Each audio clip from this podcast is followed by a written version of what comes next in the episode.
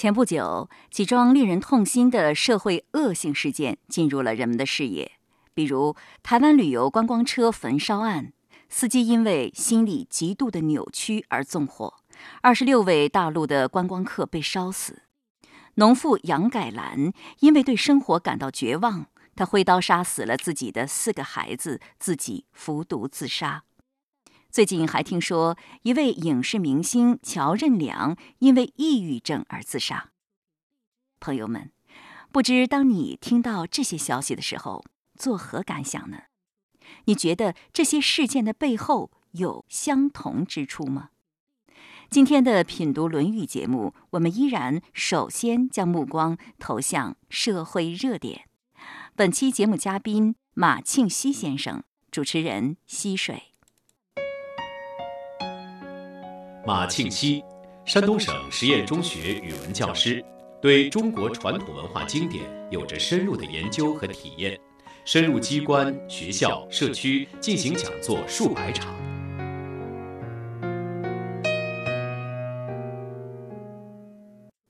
最近你肯定听说了，出现了很多的社会恶性事件，比如说前一段时间的台湾观光车焚烧案，就是因为司机他的心理极度的扭曲。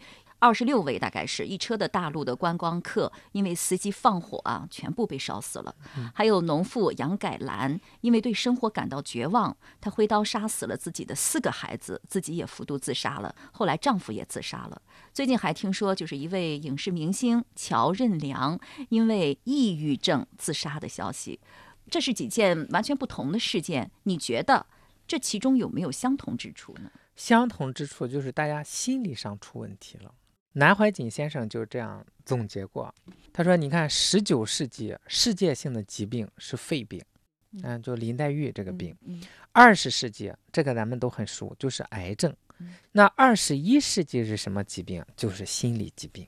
对，现在得抑郁症的感觉特别多。是，心理疾病这么多，我想可能是有两个方面的原因。第一，我们忽略了对人的这个教育。”第二是外在社会环境可能还是太残酷，这两个方面加上起来，如果我很脆弱，但外界环境很好，我不至于这样。对，如果我内心稍微有一点点坚强了，但是外界环境太残酷，足以击败我的这个，让我崩溃，我也会患上这样的疾病。我们生活在这个环境就是内外交困。但是对外部环境，很多时候我们是无能为力的。是，所以最主要的，咱们把它归结为是心理问题，而不是社会问题。嗯啊，就是社会可能短时间内我们没有改变，但是我们可以选择自己的生活方式。但是作为一个局外人，我们这样说对方的时候，总觉得有点太轻松了，有点站着说话不害腰疼。你比如说杨改兰，她在那样的农村的环境当中生活那么窘迫，她怎么样让自己的内心强大呢？因为我小时候也是在农村，因为我们那个时候很多很多很痛苦的这个人家，真的是贫贱夫妻百事哀。呃，那个时候孩子还多，我记着我们那里有一个人家有四个孩子，他们过到什么程度呢？就是吃完了饭之后，四个孩子天天在外边疯玩，吃不上白面。你比方就是吃地瓜，我们那边吃高粱米的东西、玉米面的东西。他吃完饭就把这个连馒头之类的地瓜用个筐子吊到屋顶上，啊，他不是咱现在这种平顶那种老式的屋顶尖的，吊的很高。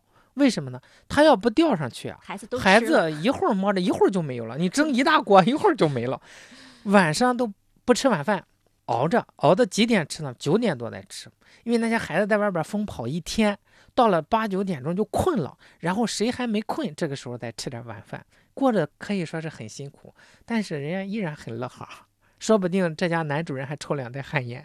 所以关键在于我们面对这个生活的一种心态。说那时候都穷，拜托，都穷。但是实际上也有，你像一个村子也有两三家是过得很富裕的，但是大面积是穷，所以他心理上很平衡。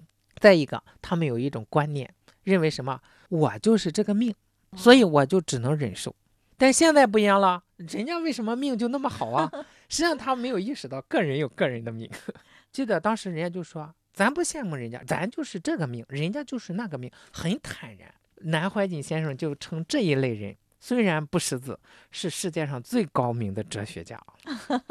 现在这样的人为什么少了呢？咱们先是打倒了这种观念，哪有什么命啊？先把这一点打倒了，人们这种心理上的千百年来大家都这样认可的这一点，我们先粉碎了，所以他连最后一个支柱都没有了。所以就更加的脆弱了，心里不甘，但是又无能为力。是无能为力，因为毕竟这个确实是人和人的境遇是不一样的。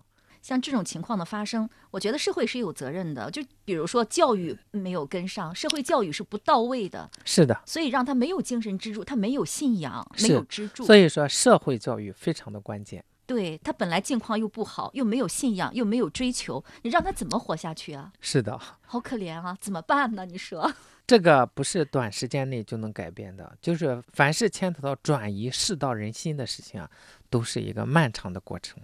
那得多少年啊？我真替他们这些特别痛苦的人着急。嗯，实际上，就算是很有钱的人。你想想，有好多亿万富翁也自杀，也自杀，也抑郁啊，对，也这个睡不着觉啊。像乔任梁，他就是个电影明星吗？所以说，你看，实际上外在的物质环境的贫乏，并不是最根本的原因，还是内在精神没有依托。像乔任梁这个，我觉着倒是他出名出的太早了。人家也有很多出名很早的，好吧？是有很多出名很早的，但是他得周围有人帮他妥善的处理这一些问题。咱就比较莫言。莫言比乔任梁出的名是要大的，他全世界知名，全国人都知道。乔任梁，我以前还真不知道嘞。那你考虑一下，不是在于名气的，而是他出名太早，他还对世态人情缺乏充足的认识和历练。他面对外来的一些攻击，可能没有预料到，他不知道如何应付，所以他心理上就容易有问题。你看，这个莫言得诺贝尔文学奖之后啊。我还替他担忧嘞，肯定有人专门要弄点负面新闻出来。结果你看到没有，他是平稳的度过了，一点点负面消息都没有。这就说明莫言这个人非常的聪明，因为他都到这个年纪了。他肯定能应对的很好，人家专门给他说你作品里哪个哪个词用的不对，实际上未必是用的不对，因为用词这个东西，我是语文老师，古代这样用可以，现代有的时候用的窄了，但是人家可能是读古书读的比较多，有这个习惯性的用了，但是人家莫言就说对对对，我们就是用的不对。你看看，想给他找毛病，挖个坑他都不往下跳。人家有文化，有积累啊。所以说，内在的这个修养很重要。莫言本身对传统的戏曲也很有研究。嗯，我们高米传统的这个剧种是冒腔，这个戏台子上写尽了世态人情，写尽了这样一种悲欢离合，他都是很有体会的。所以他面对这一些的时候，很平稳的度过，这很难得的。其实我觉得。这些事件，如果说他们有共同之处的话，都是当事人心里是非常脆弱的，经不起。是，之所以脆弱，就是缺少这种文化的修养。他内心有足够的积累的话，就不至于做成这个。再一个，他的视野不够开阔，对历史不了解。那如果能够看到历史的长度，看到那么多人在历史的长河当中跌宕起伏、几起几落，他看到别人都经历过这么悲惨的事情，自己算什么？这个呢，就是局限于知识分子了。但你像这个普通的老百姓、农妇这一些，他完全可以什么？你看世上还是苦人多。周边的人，他应该有这个理念，就是说没有吃不了的苦，这是底层老百姓经常说的一句话。而且他们还有一种这个理想来，就是说贫富是没有根的，可以转的。我觉得他没有这种想法。他之所以没有啊，我觉得就是因为我们现在这个价值观念很混乱。我从小遇到老人说起来，就是没有吃不了的苦。再一个说这个，你把这个苦吃够了，说贫没有本，富没有根，都是可以转化的。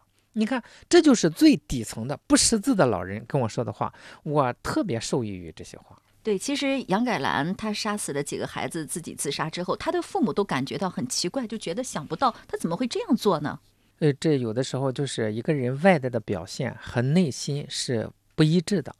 往往外在脸上有很多很多的笑容，可能内心里面有很多很多的痛苦。往往越是这样的人，他不爆发的也一爆发就是极端事件。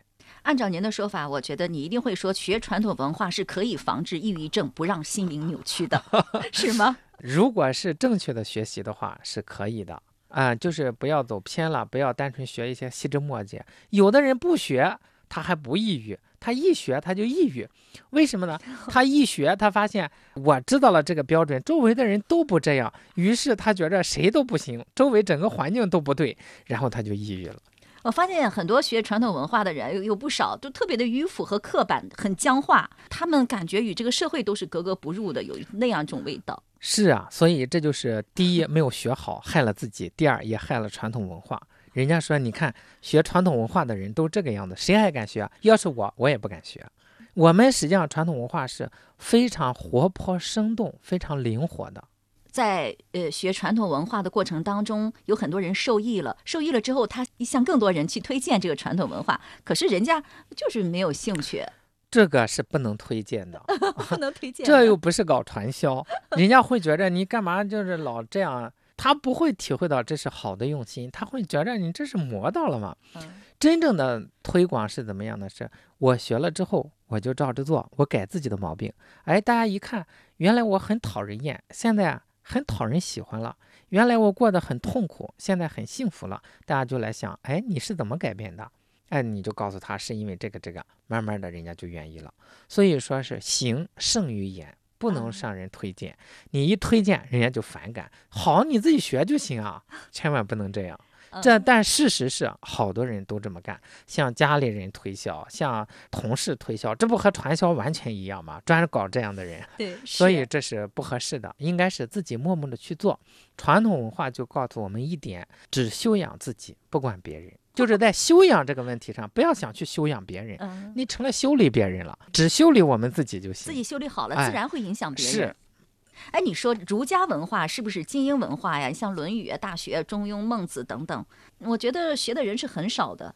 话如果说读这种典籍的话，当然是一些精英的人来做。但是你看他的理念，我们讲百姓日用而不知，天天都在用的。说实话，这个道统是不属于儒家、道家、法家，它是独立于哪一家之外的一个公共的规律，只是夫子把它发现了。后人又分这一家分那一家，把它分好。实际上，夫子当年在世的时候，儒道何曾分过家？所以说，不能说它是精英文化。这个典籍，精英读得懂，普通人读不懂。但是这个道理，所有的人都能懂，而且所有的人照着去做。你比方父慈子孝，您给他讲，肯定是这样好啊。对，就像你你说的，很多农村的大妈、老大爷，他们没有什么文化，但是他们很有智慧。是。就是他们也在某一个层面上发现了道的一部分，和父子是一样的。那你觉得，如果大家你想不太愿意学传统文化的话，平常应该还通过什么来加强自己的心理建设，让自己的心理更加健康，抵御外部干扰的能力越来越强呢？多听听咱这个节目。其实不管，我觉得听我们品读《论语》节目也好，或者是学习什么《论语》啊，学习什么呃《孝经》啊也好。就是说，要不断的学习，你学习什么都好，我觉得只要能够看进去，就主要是要天天的接触，因为我们在这个社会上受到的诱惑太多，就是各种的价值观念都有。那这个时候哪一个是我们所要侍从的，哪一个是正确的呢？这个时候我们很难说，不如是我们历史当中大浪淘沙淘出来的金子，我们直接捡这个金子，我们天天亲近金子，慢慢的就有鉴别力了，也有抵抗力了。如果说我今天学一点点，周围的这一些理念我已经接触了十几年，那他肯定是扛不过他的。在生活当中，没有人不渴望过上快乐幸福的生活。可有些人偏偏不能，不是他们不努力，而是他们努力错了方向。实际上，地狱、天堂只在一念之间。要想拥有幸福美满的生活，只需要一念之转。这一念转对了，就不会再为世风所动。心定了，想不安乐都难了。在今天的节目当中，我们还要讲一讲这句话。子曰：“岁寒，然后知松柏之后凋也。”想必这句话大家一定已经听清楚了，出自《论语》的九点二八章。子曰：“岁寒，然后知松柏之后凋也。”那这句话大家听起来很熟，似乎也挺好理解的。但是我在准备的时候哈、觉得这句话包含的内涵非常非常的丰富。首先，您还是给大家解释一下这句话的意思。这句话表面的意思就是天冷了，下雨了，下雪了，然后才知道松柏是凋零的晚的。实际上呢，松柏也不是不凋零，它是等到春天新叶子长出来之后，旧叶子才落，这是哦。松柏之后凋。这句话实际上它用了比喻的方法，是是是一个比喻，它真正的意思啊，就是岁寒，就代表外界的这种艰难困苦困境，也可能是个人的，也有这个时代的、国家的，这一些都有。那松柏呢，就是指这种仁人志士、君子圣贤这样的人，就是处在这样的时代里边，才能看出来谁是真正的君子。我们有句俗话叫“疾风知劲草”。板荡识成尘，就是说，当这个大风来了之后啊，才看到哪个草不被刮倒。板荡就是国家动荡了，才看出来谁是忠臣。中药里边有一味药叫独活，为什么叫独活？就是在这个山顶上，山顶峰，别的草都不行，只有它在那里，哎，独活。呃，如果拿刚才我们所讲到的一些话题来讲呢，比如说在一个攀比的风气、呃比较的风气、浮华的风气特别浓重的一个环境当中，自己能够不为所动，这样的人也是经得住考验的，是吗？啊、这个也是，这就往深里讲，这个岁寒，一切不好的境遇都可以归于这一个。我们表面上看着是繁华，但是对个人的修养来说，这也是不好的，所以也可以归于这个岁寒的行列。所以他这个比喻啊是很宽泛的。嗯、有人还这样说这句话，就是说，在乱世或者在一些艰难困苦的环境当中，君子也是依然能够坚守自己的操守，是不便捷的。是的，这里我们还提到了一一种人，就是一种治世仁人，是一个君子啊。那你说什么样的人是君子呢？用现在的话来说，就好比是一个学位。你让古代人读书，就成了一个士人，再往上修养，学成了，差不多了，到一个阶段，这叫君子；再往上一个阶段叫贤人；再往上一个层次就是圣人，就类似于咱们现在的本科生、硕士生、博士生啊，就是哦这样一个过程。那这个君子就是说，学识也好，德行也好，学的差不多了。刚才我们还提到了一个容易跟风的人，别人干什么自己就要干什么，这样的人是小人吗？从宽泛的意义上来说，宽泛的意义上这是的。这是的，小人在我们《论语》当中，并不仅仅指的是那种心胸狭隘啊、一肚子坏心眼儿的人，是吧？啊、那样的人也是小人，小人也是包括各种各样的。他为什么叫小人啊？不是现在咱们骂人，就是说他境界低呀、他格局小啊，他就是小人呀、心胸小哎啊。就好比这是辆大车，这是辆小车，这是个大心胸的人，那是个小心胸的人，就是那是大量，这是小量，量大量小，所以他是小人。哦，是这样，大学就是成就大人君子的学问。是是，那在这里，我们能不能给大家详细的分辨一下，就是君子与小人的问题？我觉得《论语》当中好像谈到这方面的东西特别多，哎，让我们有点儿眼力和分辨力。就是君子，他是已经学成了，到这个层次称为君子。那这样的人面对不同的事情，他会有不同的表现。所以说，《论语》里面会记载很多关于君子怎么样，小人怎么样。实际上，就是这类人在应对社会，呃现实的时候，他表现出来的一种风度。比方说，我们合作的时候，君子是和而不同，小人是同而不和。那我们在对待自己遇到的困境的时候，是君子求诸己，小人求诸人，什么叫求诸己？就是从自身找原因。诸是坚持是之于，求之于己，从自己身上找原因；小人呢，求之于别人，从别人身上找原因。都是你的错。哎。君子就是说我是不都是是出现哎，对？就反思我哪里做的不对，才会这个样子。如果发现我哪里也没有做错，我依然这个样子，他就接受，因为这不是因为我做的不对而导致结果，那就是我该有这个境遇，这是来考验我、磨练我的，他会这样想。所以说，咱们讲怎么区分君子小人，在这个外相上讲是千千万万个外相，没法一一区分。因为我们每天遇到的现实情况是千差万别的，而君子呢，在面对千差万别，每一个领域都有他自己的表现，他和小人是绝对不一样的。要想从这个事项上来区分的话，是说不尽的。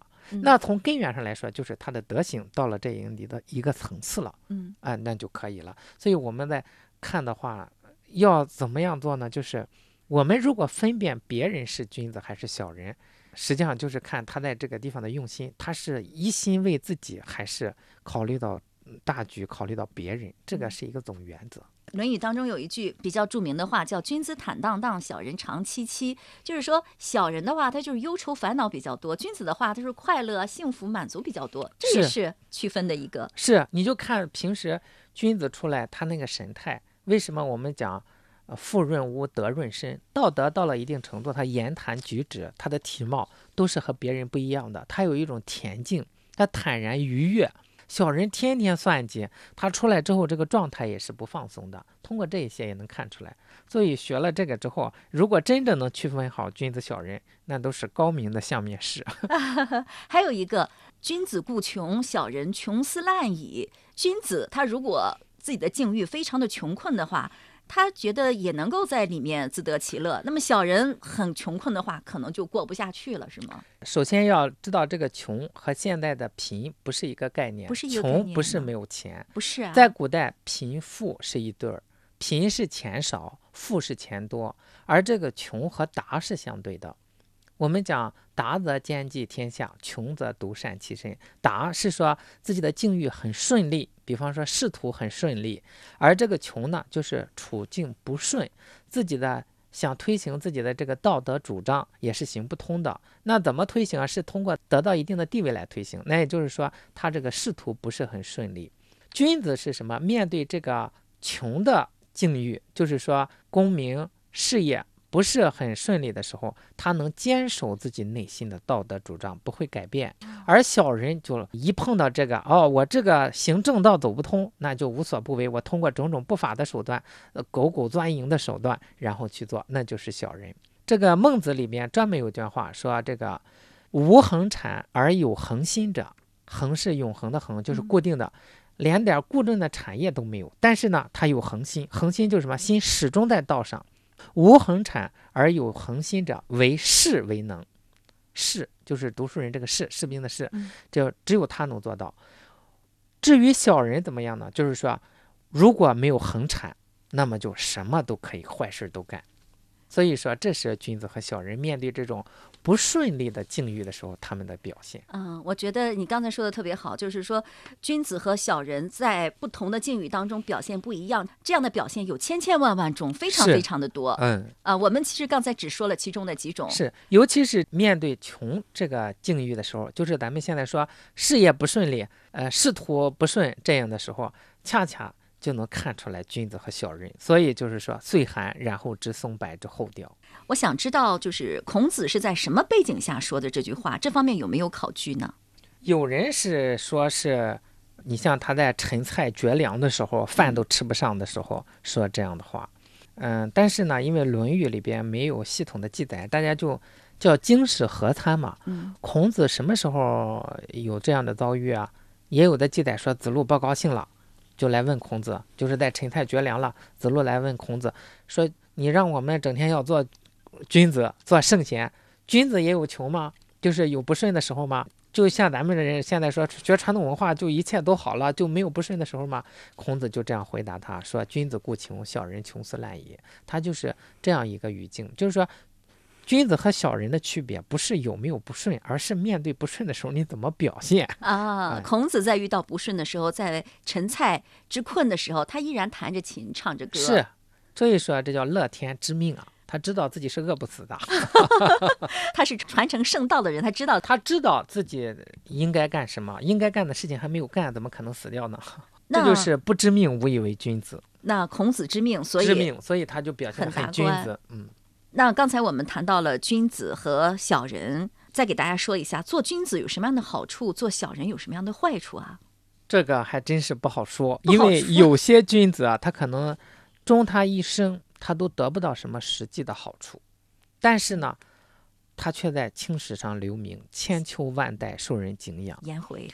是做小人可能得益于一时，但是后代世世唾骂，他的子孙都抬不起头来。举个例子，秦桧啊，那人家到了他那个坟前都写诗是“人自宋后少名讳，我到坟前愧姓秦”，说人从宋以后起名字里不用这个字了，用字就想起他来，都不跟他沾边儿。